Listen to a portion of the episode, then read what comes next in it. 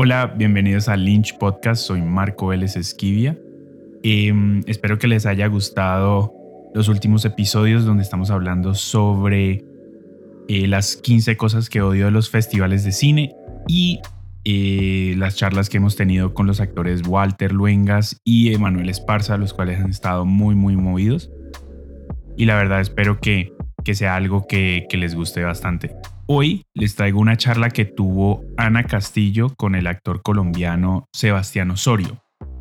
Sebastián Osorio es un actor colombiano conocido por su papel Sombra en Pambelé y luego estuvo en las producciones de Netflix como Siempre Bruja e Historia de un Crimen. Ana es de Solo Casting Colombia, habló con Sebastián sobre la técnica Meissner y la importancia de estudiar los distintos métodos para encontrar lo que te sirve como actor, ¿no? Entonces también hablaron sobre cómo representar personajes que han existido, o sea, que son personas que ya, ya pasaron. Y hablaron de muchas cosas más que la verdad creo que les va a funcionar mucho, no solamente para actores, sino también para directores y productores, para entender más cómo los actores se preparan y cómo los actores son en verdad muy diferentes entre sí.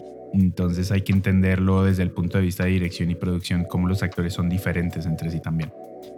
Y nada, entonces espero que les guste esta charla y espero que, sigan escuchando los otros episodios del podcast. Dale, nos vemos en el próximo episodio donde voy a estar hablando de las últimas cinco cosas que odio de los festivales de cine. Entonces, ahí vamos a estar. Ha generado una controversia bastante grande. La verdad, he recibido mensajes un poco sobre eso. Entonces, espero que, les guste esta charla y nos vemos la, la próxima semana. Dale. Hola. Hola Ana, ¿cómo estás? Súper bien, ¿y tú? Muy bien, muy bien, gracias. Como Sebastián, para ir de una vez al grano eh, y aprovechar pues el tiempo que tenemos contigo, eh, me encantaría saber cómo llegaste tú a la actuación, cómo fue ese recorrido. Pues mira, eh, la actuación realmente siempre estuvo, siempre estuvo muy cercana a mí, ya que en mi familia hay mucha, hay mucha arte, ¿sabes? Mi mamá es artista plástica, mi padre es director, mis dos abuelos son, poetas, entonces eh, realmente siempre me, eh, me, crié rodeado de mucha arte, de muchos colores, eh, de obras, entonces siempre estuve jugando activamente y, realmente no lo sabía, siempre estuve actuando y realmente no lo sabía. Mucha gente dice eso, no, yo siempre he actuado. Pero no, realmente es que es eso, es un juego más que una labor, ya que se ha vuelto pues tecnificado a tal punto en que es una carrera que estudia, pero al fin y al cabo, después de, años de estudio que nunca terminan, eh, eh, siempre es un juego, siempre es expresarte y, realmente jugar, jugar a ser diferentes personajes, eh, a crear vidas, situaciones, que, si tú te vas a, la época de los cinco años, nosotros lo hacíamos constantemente, ¿no? Con, con, batallas y personajes y los, los, muñequitos que nos gustaban en esa época. Entonces, eh, entonces siempre estuve ahí conectado con eso y, más o menos a los 15 años yo dije, bueno, a ver, ¿qué quiero hacer? Ya en el colegio me están diciendo, tengo que tomar alguna, alguna decisión, ¿no? Entonces, realmente con una corbata no me veía. Y me acuerdo que una vez le dije a mi padre, oye, pues me gustaría ser, me gustaría ser actor, me estudiar esto. Y, mis dos padres me apoyaron mucho desde el principio.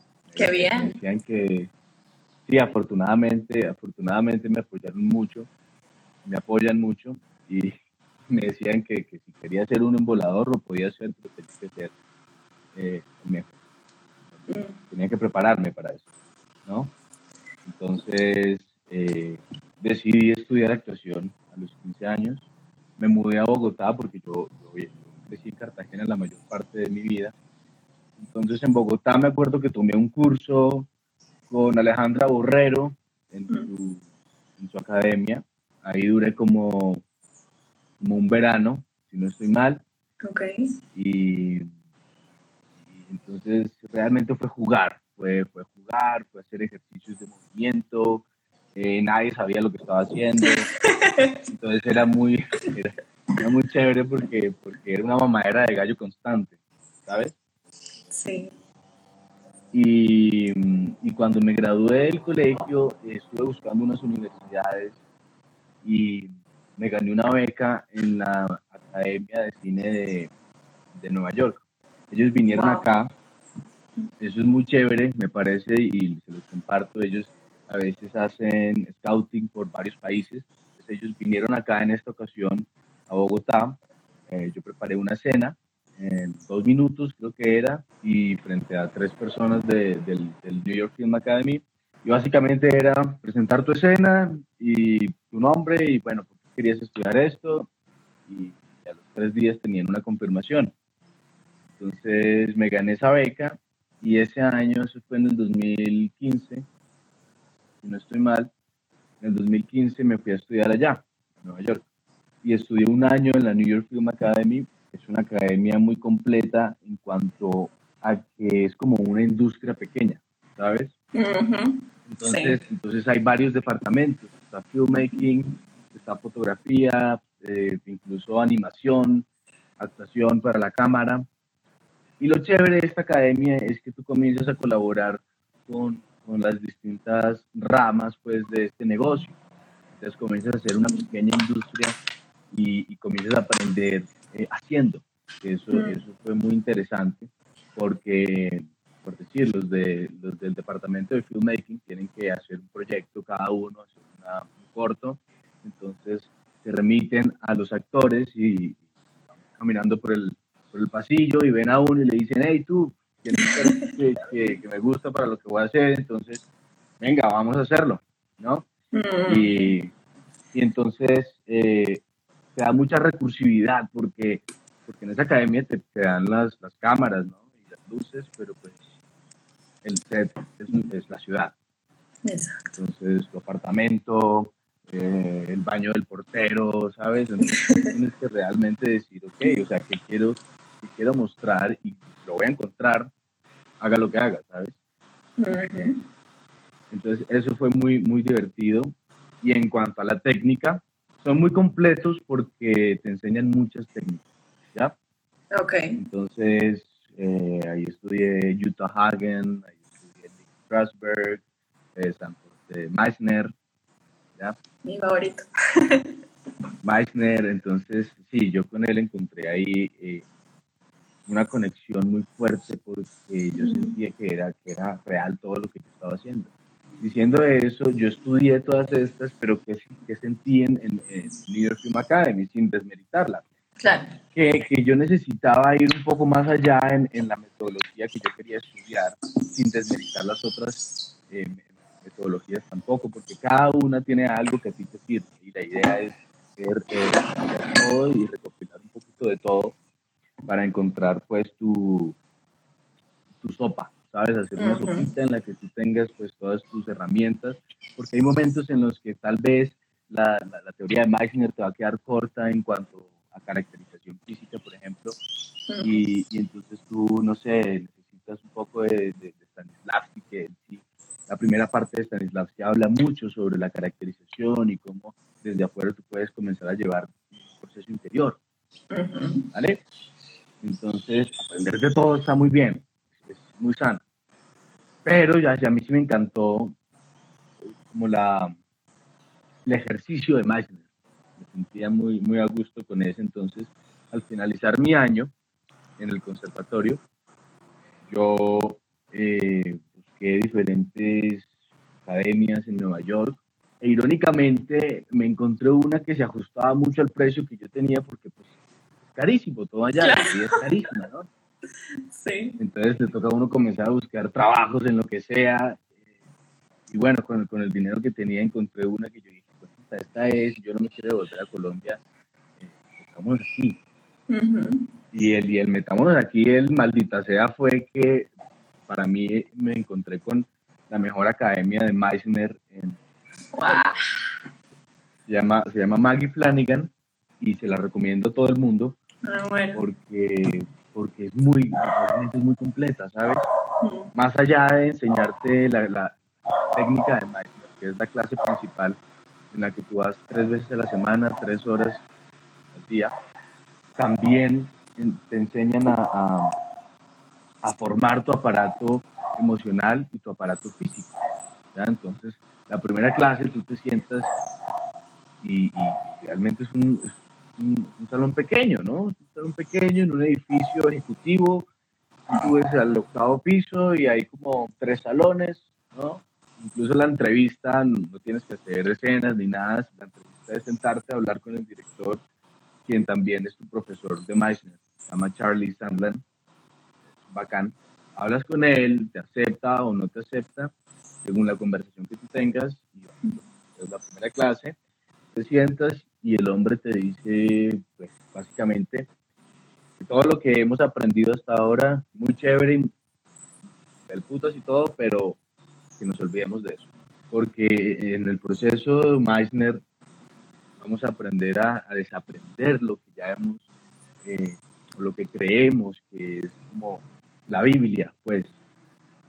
Porque como no está nada certero, pues entonces las herramientas que nosotros tengamos tampoco son certeras y realmente muchas manías corporales, emocionales, que tal vez a la hora de, actuar eh, no sean tan beneficiosos. Porque si tienes algún bloqueo o físico, emocional, pues tal vez te impida acceder a un punto que necesitas llegar a determinado en una escena, ¿sabes? Total. Entonces eso nos dijo el man, nos dijo, olvídense de todo lo que saben. O sea, si, eres un actor que tiene un recorrido, le fue puta chévere, pero pues aquí viniste fue a aprender.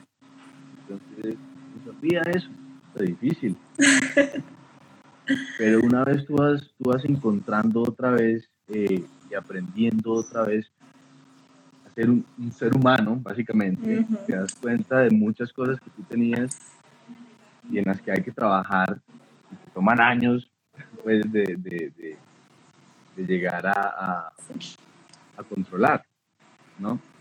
Entonces, ¿qué te enseña esa, academia, no solamente es la clase de Meissner, sino que también es Alexander Technique, que son clases de corporalidad, de movimiento, de meditación, de respiración. La respiración es, fundamental. También historia del teatro, historia del cine, eh, nutrición para actores. Yo no sabía que ¡Wow! Y, y, es una clase en la que te enseñan a, a cuidar tu aparato físico mediante nutrición nosotros somos lo que comemos, ¿cierto? Entonces tenemos que tener un, cuerpo pues sano. O tenemos que saber, por ejemplo, la, la nos decía, tenemos que saber qué comer para el personaje. Si quieres sacar apps, entonces qué, comida quema más calorías, si quieres ganar de peso, cómo vas a ganar de peso, para no ganar de peso solamente en grasas y gimnasio también. Entonces hay, factores que cuenta y, y, esta academia realmente cubre yo creo que todo, todo lo que un actor profesional debería aprender en un lapso de, de, tres años. Pero Meissner, Stanford Meissner dice que uno no llega a ser un actor verdadero hasta, los 20, 20, años de carrera. Bueno, y hablemos un poquito del, del método de Meissner porque me parece importante que creo que acá no hay tanto contacto, digamos, con los métodos eh, que salen de, de, la casa del teatro. ¿Cómo te fue a ti, digamos, con las repeticiones? A ver, para poner un poquito en contexto con Meissner, eh, nos pone mucho a estar presentes, a escuchar y a escuchar más allá de solo el texto del compañero de la compañera, sino también con sus acciones que están haciendo. Entonces, ¿cómo te fue en esa parte de las repeticiones? ¿Te sentiste desesperado en algún momento pensando esto dónde va o cómo fue para ti esa, esa parte? Claro, eh, es un carrusel de emociones. Llega un momento indudablemente en el que se desespera, porque como te dije es reaprender. El ejercicio de Meister comienza por algo muy sencillo, que es estar presente. Entonces estás frente a otro actor y comenzamos un ejercicio de repetición honesta.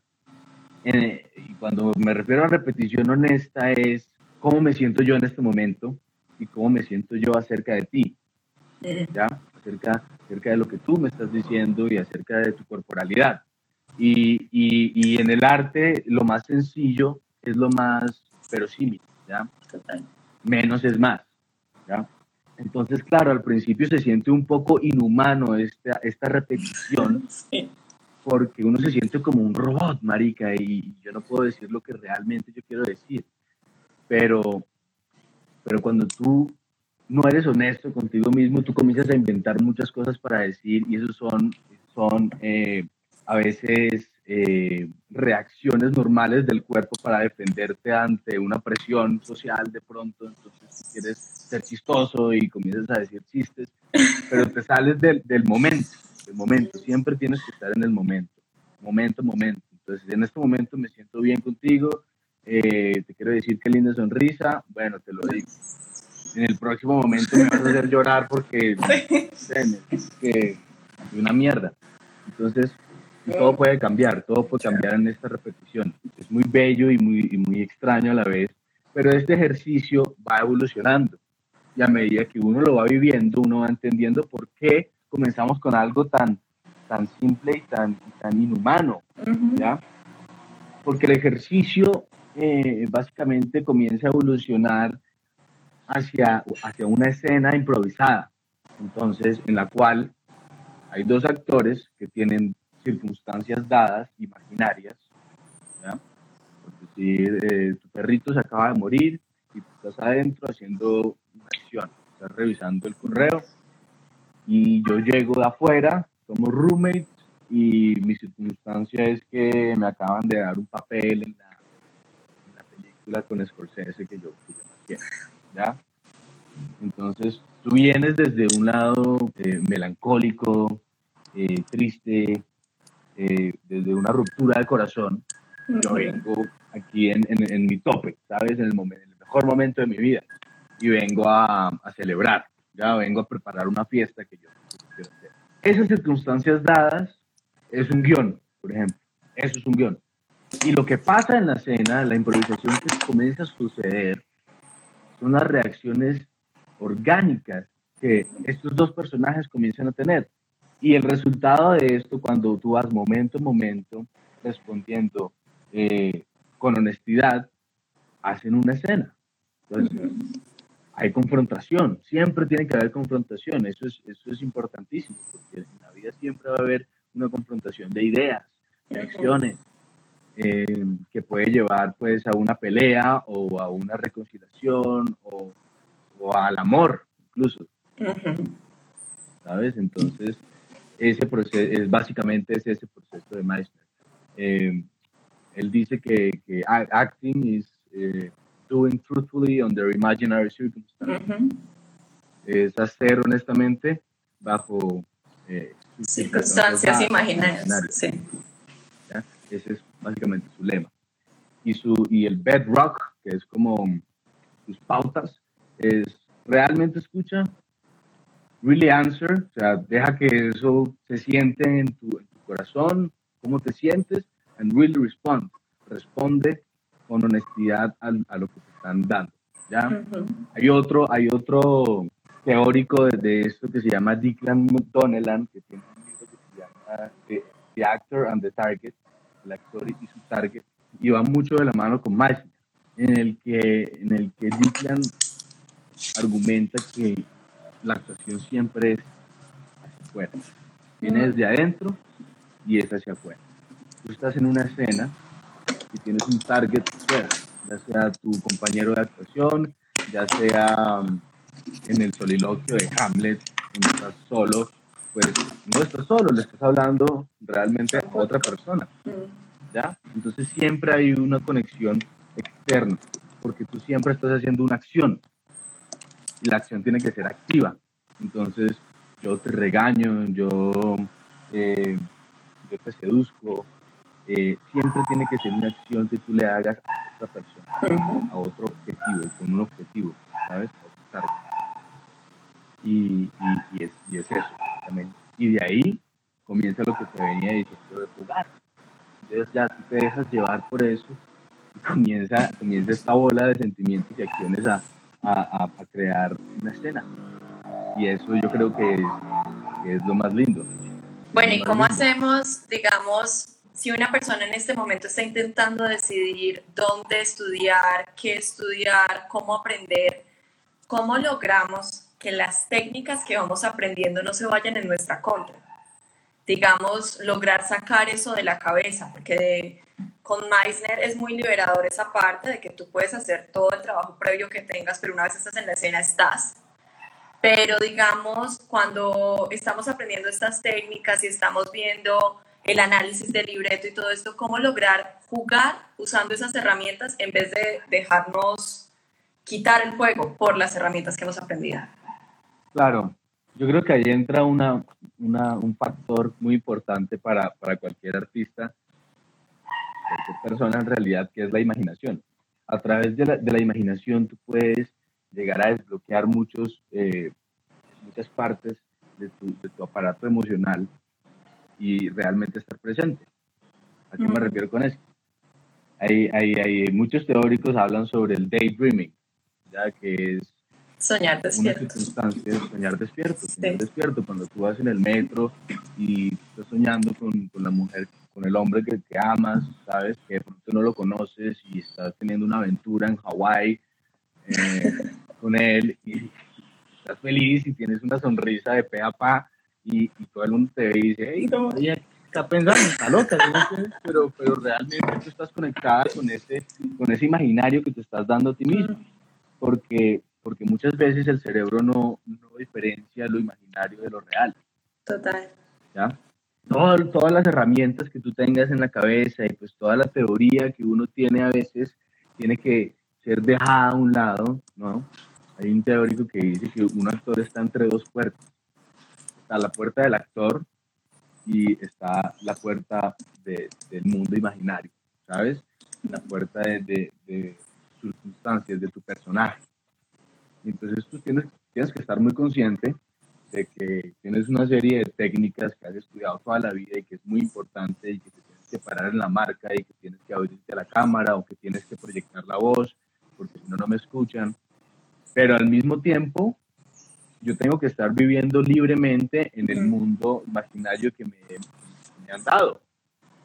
¿ya? Y, y, yo creo que eso es lo importante, olvidarse un poco de esa teoría y al momento de jugar y realmente dejarte llevar por el, por el momento presente, presente que es, lo más importante. Yo puedo decir que, que, quiero hacer esto y esto en una escena específicamente y que quiero decir esta palabra con cierto tono en este momento, pero si pasa algo en la escena, que cambia todo, tengo que ir con eso, tengo que ir con esa, con esa verdad. Si el otro actor me da algo diferente a mí, yo tengo que ir con eso que me está dando el actor y la escena puede tomar otro rumbo totalmente distinto con las mismas palabras. Es, es, muy interesante, es muy interesante ser muy honesto y no casarse con la idea de, de, lo que tú tienes como la escena, como el personaje, como la historia. Porque una historia, una escena se puede hacer de mil formas distintas y siempre tiene que ser diferente, para que sea honesto. Total. Bueno, y ahorita hablabas un poquito de, de, que tenemos que cuidar nuestro instrumento, que es nuestro cuerpo. ¿Cómo estás haciendo tú para cuidar tu instrumento en, durante el encierro, durante la cuarentena? ¿Cómo podemos nosotros mantenernos activos, mantenernos físicamente bien para que cuando llegue el momento de volver a las tablas, de volver al set, eh, podamos estar con toda la energía y listos. Yo creo que la combinación del ejercicio y, y, la nutrición es lo básico para eso. Mejor dicho, comer a horas, tratar de dormir a horas también, que yo sé que mucha gente tiene problemas con, con el insomnio y todo, pero, pero realmente es muy importante el sueño, eh, lo que tú comes a horas, eh, no tantas comidas procesadas, eh, cocinar más en casa, eso es buenísimo. Básicamente eso y realmente trabajar tu cuerpo, estirando, dejando que toda la sangre fluya por tu cuerpo, haciendo un poco de ejercicio, no sé si puedes hacer flexiones, si tienes alguna barra en tu casa en la que puedas activar tu cuerpo, pero de tal forma en la que mmm, no nos oxidemos, el cuerpo se oxida también, el músculo se oxida e imaginariamente también me pasa que, que, que me oxido si no comienzo a usar ese músculo de la imaginación. Entonces, entonces, ¿qué puede ser bueno para eso? Por ejemplo, tú estás en tu casa un día y, y estás en tu cama, no tienes nada que hacer, entonces tú dices, bueno, voy a comenzar a soñar, despierto. y comienzas a plantearte una serie de circunstancias en tu cabeza eh, en las que eh, en las que te en las que te activas emocionalmente ya jugando con, con los sentimientos que son básicos que son eh, una, una, una, ruptura de corazón sabes el melancolismo la felicidad la rabia son básicos entonces tú comienzas a jugar con base en eso, tú dices, bueno, quiero llorar. Entonces, para llorar me tengo que conocer muy bien a mí mismo, tengo que saber cuáles son mis motores. Entonces, yo sé que a mí me molesta mucho la injusticia. Entonces me pongo en un imaginario en el que, un caso imaginario en el que la injusticia eh, es tal que, que, me llega a apabullar y a, y a llevar a esa emoción me fue, pero ya volví. Para eso también es solo ver las noticias, ¿no? Hay ciertas cosas que ni siquiera nos tenemos que ir tan lejos de la realidad, no tenemos que imaginarnos tanto. Y decía, tú lo has dicho, tú lo has dicho, es estar conectado con, con el presente, tú pones la noticia y ves una vaina que te rompe el corazón y, y pum, y tienes que, que, dejar llevar ese sentimiento. O sea, uno, parece un loco en la casa solo, que comienzas a hablar, comienzas a llorar, te comienzas a reír solo de la nada, pero eso es muy sano también para mantener tu, tu, aparato emocional presente y activo. Es importante para este, para este trabajo, creo yo. Total, qué lindo eso, sí, porque muchas veces nos ocupamos solamente de ciertas cosas externas, sabiendo que en realidad nuestro mayor instrumento es como tal la imaginación y lo que podemos crear con lo que tenemos. Entonces eso me parece Claro, y eso es eso es supremamente importante, sobre todo ahora estamos en la casa. Entonces tenemos tiempo para crear, para, para imaginar. Y, y de, pronto, las redes sociales a veces sí nos, nos alejan un poco de, de, de, esta, de estas actividades, porque estamos ocupados, pues, pendientes de, de otras cosas que, que, nos alejan un poco de eso, ¿sabes? Pero sabes qué, digamos, con eso me parece muy importante. Yo soy súper hiperactiva, o sea, a mí me encanta estar haciendo, haciendo, haciendo. Y leía un artículo sobre la importancia de estar aburridos. Y creo que este es el momento perfecto, porque en el aburrimiento es que encontramos la creatividad. Y ya ahí me volví la más experta en poder mirar al techo por bueno, o sea, claro, eh, claro yo, yo, yo pienso que, por ejemplo, los pintores viven en cuarentena toda su vida por, por, una razón. Y es que cuando ellos están solos con ellos mismos, en su, su cabeza comienzan a salir todas estas imágenes y todas estas sensaciones que los manes dicen, puta, esto tengo que pintarlo. Pero es porque ellos se ponen también a prueba. Pasan mucho tiempo en soledad por eso, porque comienzan a aflorar todas estas facetas de uno mismo y ahí es donde uno realmente se conoce a uno mismo tiene que conocer a uno mismo y uno, por ejemplo, yo no me he terminado de conocer, pero, pero es importante seguir, seguir, pues, ahondando hacia adentro. ¿Tú crees que los actores y las actrices debemos hacer otro tipo de arte aparte de actuar? O sea, que también deberíamos escribir, también deberíamos pintar, como buscar también otro outlet que no dependa tanto de estar con otra persona.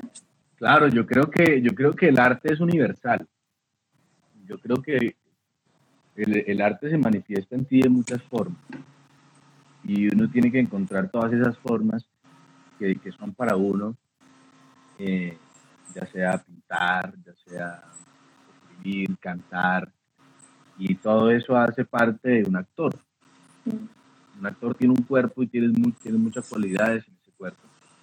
Entonces, si te gusta la música, estudia la música, porque eso hace parte de la adicción y del canto que es importante. Si te gusta el baile, baila porque, porque eso te va a liberar, te va a liberar corporalmente, eh, manejas la destreza, ¿sabes? Y hay muchas formas de expresar el arte que tú quieres expresar. Y si tú estás solo en tu casa, eh, en la cuarentena, y no tienes a un compañero para poder hacer una cena o para poder crear una obra de, de teatro, hay maneras distintas, hay maneras distintas de expresar eso que tú sientes.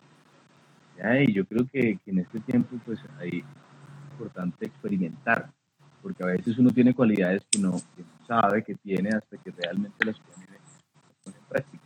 ¿Has tenido de pronto un papel que tú recuerdes que te haya retado más como persona, que en verdad te haya puesto como a prueba? Yo creo que todos los papeles lo ponen a prueba uno, en el sentido en que el trabajo del actor es, es inverso al trabajo del psicólogo. ¿Ya? Okay. Porque a ti te dan un papel con letras y tú tienes que transformar esas letras en comportamiento. Entonces ya partiendo de eso, eso ya es un reto bastante interesante. Entonces sí, todos me han puesto a prueba, todos me han puesto a prueba. Pero yo creo que entre más alejado sea el personaje de ti, tal vez es, más, es más grande el reto, porque ese comportamiento que tú tienes que generar en tu vida cotidiana no lo, no lo generas. Entonces, hay un personaje que, de, que me gusta mucho, de una serie, estrenamos hace poco, que se llama Los Internacionales, de Argentina, y mi personaje es un ladrón de las cruces, del barrio de las cruces aquí en Bogotá, que junto con sus, con sus compañeros y padrino, que es el líder de la banda, se van a Argentina a hacer robos y estafas. Entonces, eso me encantó, eso me encantó porque me puso prueba en, formas. Muchas formas.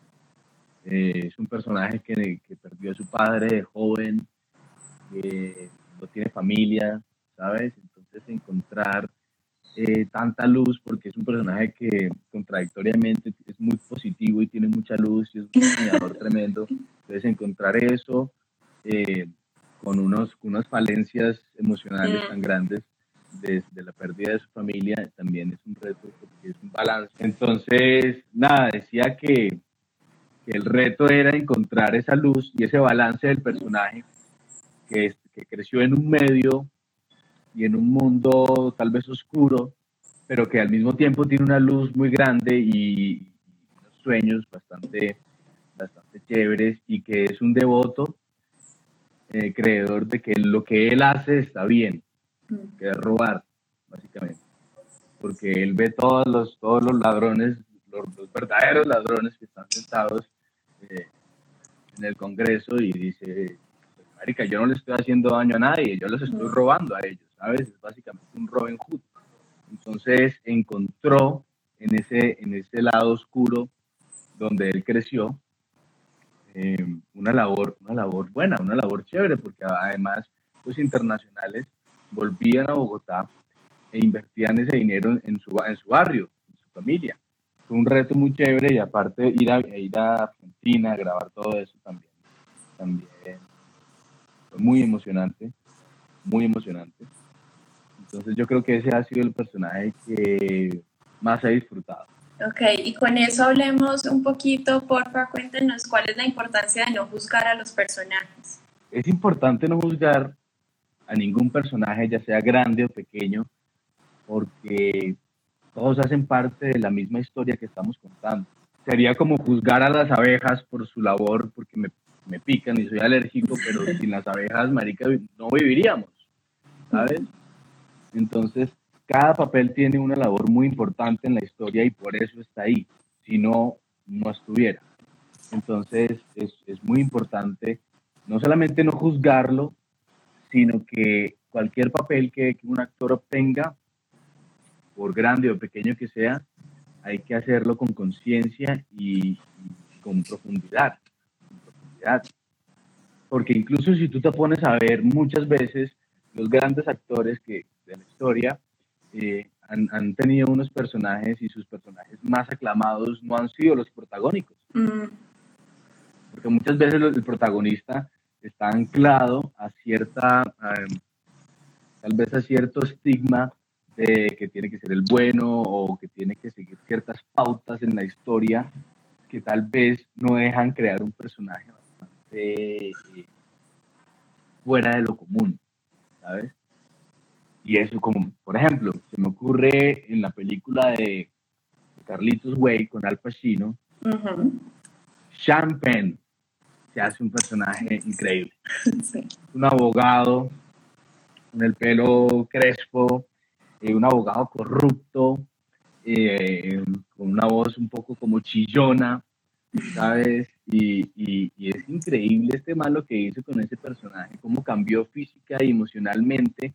Mm. Y, no es un personaje principal y aparece, es el mejor amigo de, de, pero, pero la profundidad que le dio enriqueció a la historia de, cierta manera, que, que sin ese personaje no hubiera sido lo mismo. Y hablando ya en la historia en sí, por ejemplo, tú nos hablas de este ladrón en los internacionales, o digamos cuando a uno le toca ser una persona que mata, que viola, que tiene que estar en la historia, ¿cómo hago yo para llegar a ese personaje y dejar mis propias convicciones atrás para poderlo representar con justicia y encontrar esa luz de la que hablabas? Pues Stanford Meisner dice acerca de eso que nosotros nunca vamos a dejar de ser nosotros en los personajes.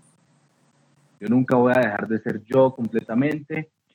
Y entonces, ¿qué hago al respecto? Si tengo que matar a alguien, si tengo que, violar a alguien, pues entonces, eh, primero, no juzgar esas acciones porque ya estás en contradicción.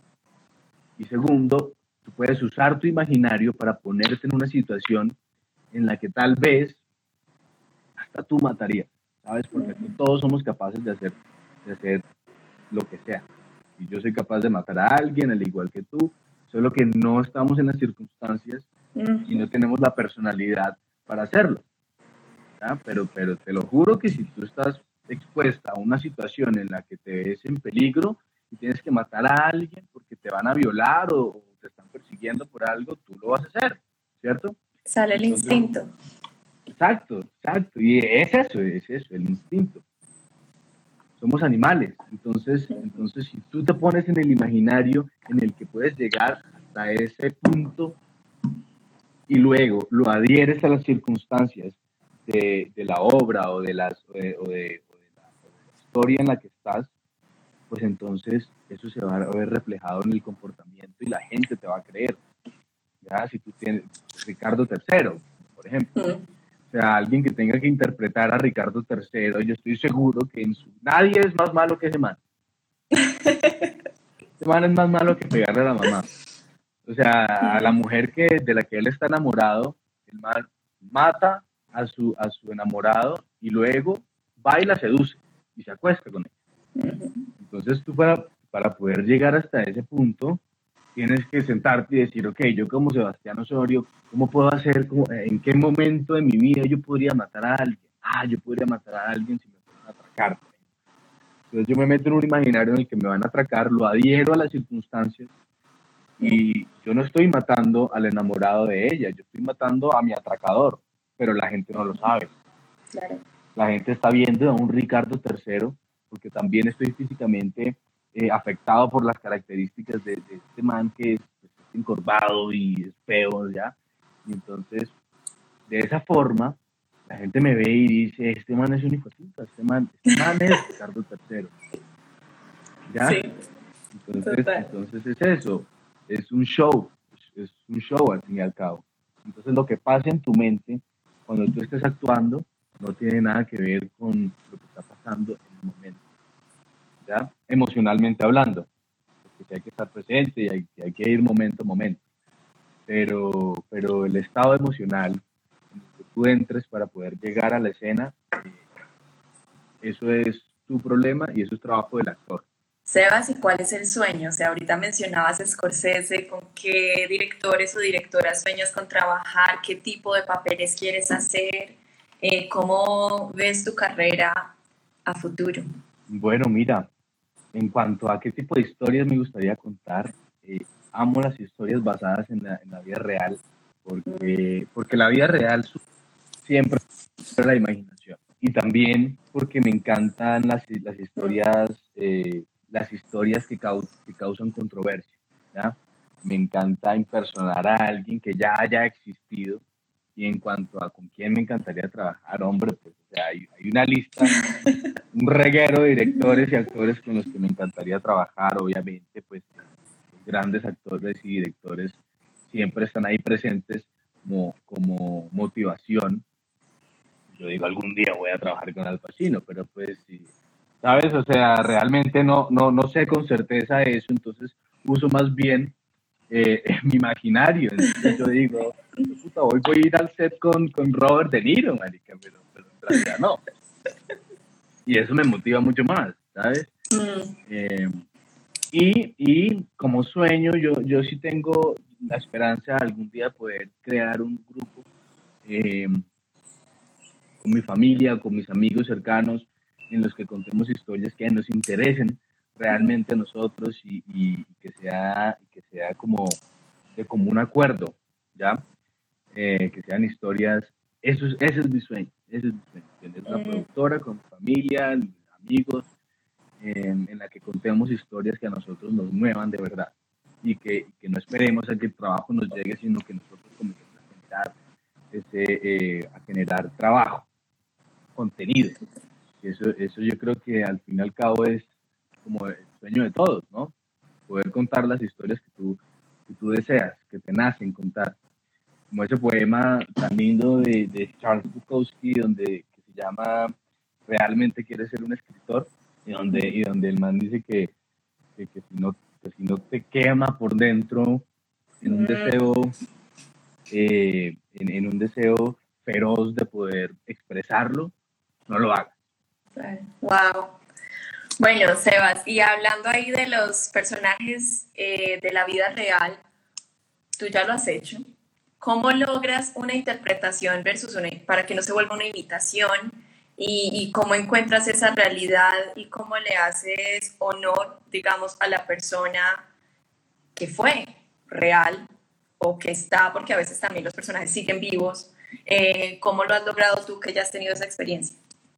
Yo creo que ese es un trabajo en conjunto con el director, con todos los, eh, los departamentos involucrados, la, la, producción, el maquillaje. Entonces, eh, nos tenemos que sentar y tenemos que decir qué queremos contar de esta persona, cuál es nuestro objetivo, cuáles son las cualidades que queremos resaltar de, de esta persona. Entonces, es, siempre es un trabajo en equipo, siempre es un trabajo en equipo. Hablando de esto, eh, podemos traer a la historia de un crimen. ¿ya?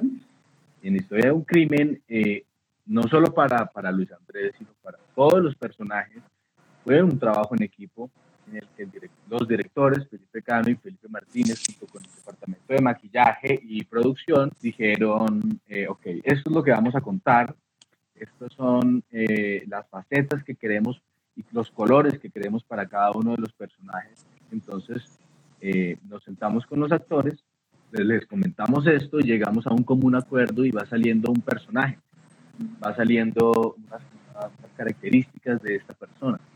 ¿ya? Y a nivel actoral, yo digo, bueno, aquí está esta persona que existe o que existió y aquí estoy yo. ¿ya? Entonces, ¿qué cualidades de esa persona tengo yo que puedo resaltar más en mí para poderme acercar a esa, a esa persona? Qué características tiene esa persona que son completamente diferentes a mí, para comenzar a estudiarlas y para comenzar a entender el porqué y la razón de estas acciones, de su comportamiento.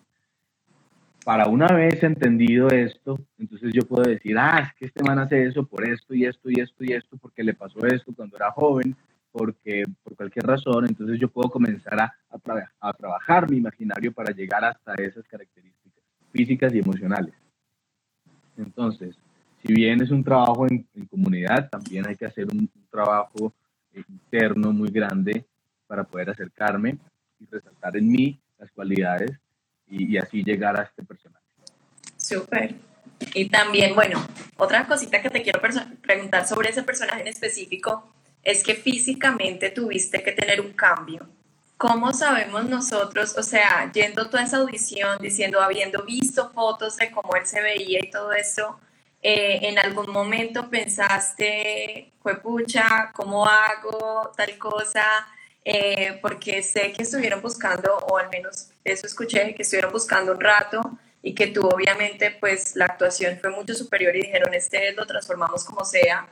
Pero digamos, hay algún momento en que tú dices, pucha, ¿yo para qué?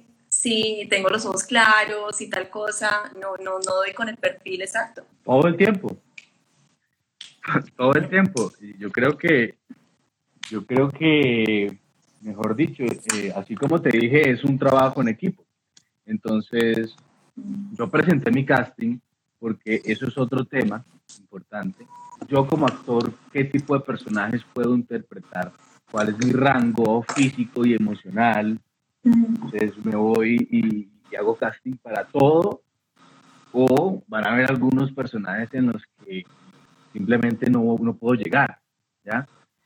Y, y, eso es muy importante. Y el otro día estaba viendo un live precisamente en el que hablaban de esto con dos directores y ellos sí decían, un actor tiene que ser muy consciente de lo que puede representar físicamente y emocionalmente. Y eso es cierto. Y si bien eso es cierto, para poder saber tú qué tipo de personajes puedes interpretar, tienes que, tienes que experimentar, tienes que, tienes que salir. Y, yo estoy comenzando, yo, yo tengo una carrera larga, por ende, entonces me dicen, vamos a hacer de asesino, y yo voy y hago de asesino. Y si me dicen, no, hermano, es que tú no puedes, o sea, me dan ganas de abrazarte cuando te veo. Yo digo, ah, ok, tal vez, tal vez ese look, eh, no, y ese, pues, ese tipo de personajes no le llegue, pero, pero no me voy a negar la opción de poder hacerlo. Entonces, en este caso, yo, yo, yo recibí este casting y, yo sabía quién era el personaje y yo dije, bueno, pues lo voy a hacer de todas formas. O sea, no, voy a negar la opción de presentar una, eh, mi trabajo y de que me vean porque también eso es, eso es parte de, este oficio, que te vean. Mm, y el casting es muy importante. Entonces, entonces yo lo hice y cuando me dijeron que, que pues si podía hacer un callback, que les gustaba mucho, yo dije, bueno, eh, gracias, no me lo esperaba, pero si ustedes lo dicen, yo confío en su juicio y gracias por, por, por, darme la oportunidad y lo voy a hacer con todo el amor y con todo el compromiso que, que lo, que lo requiere. Mm. Entonces, entonces sí, yo dije, bueno, pues, o sea, no me parezco en nada, pero yo creo que el departamento de maquillaje, en este caso, eh, hizo un gran trabajo, un gran trabajo, y me hicieron sentir muy cómodo a mí, entonces esa confianza también a mí me impulsó a, ponerme los pantalones y a decir, ok, listo, o sea, yo puedo hacer esto. Entonces, mm. no, no, solamente soy yo, ¿sabes? Un equipo entero que, que, trabaja para que esta historia pueda salir al, al público y sea lo más verosímil y sea lo más honesto y realmente sea un trabajo eh, creíble, bonito. Bueno, Sebas, ya nos quedan solo cinco minutos para que se acabe la hora del live. Eh, ah. Entonces a mí siempre me gusta como cerrar eh, con de pronto un consejo o un tip que hayas aprendido durante tu carrera, que de pronto te hubiera gustado saber al comienzo, que te hubiera ayudado un poquito como hacer esta carrera un poquito más disfrutable, no sé, como que, que te hubiera hecho el camino un poquito más fácil en cierta forma, algo que hayas aprendido. Bueno, Aquí yo diría, gócensela. Mm. Gócensela. Uno a veces se mete muchas cosas en la cabeza, muchas taras, y uno dice, puta, ¿por qué no me está saliendo lo que yo quiero? Porque en clase el profesor me dice que, que, que no le estoy llegando. Y, y, es porque no lo estamos disfrutando, o hablo en mi, en mi, experiencia.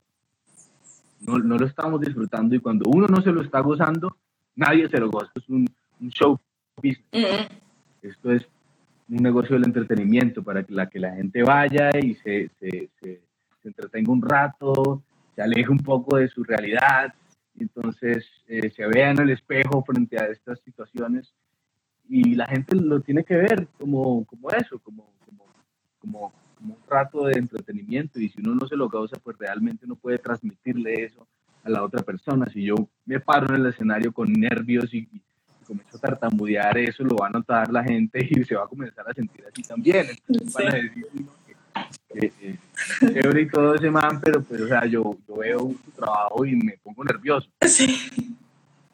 ¿Sabes? Entonces yo creo que ese sería el mayor consejo y estudiar, estudiar mucho. Estudiar mucho, leer mucha teoría. Hay muchos libros que, que, le, que, lo puede, le pueden cambiar la vida a uno. Y, y hay, muchos, hay muchas teorías, eh, Grotowski, así teatro pobre, eh, la, la deconstrucción de un personaje, Stanislavski, eh, Meissner, ¿sabes? O sea, nunca dejar esa curiosidad de niño, por aprender, esas, esas ganas de aprender, eso es importantísimo, porque esto es una profesión cambiante, una profesión cambiante eh, donde hay emociones y las emociones siempre van a cambiar, siempre van a cambiar, entonces hay que aceptar también cómo me siento. Eso yo creo que es lo más importante, la dedicación y el goce.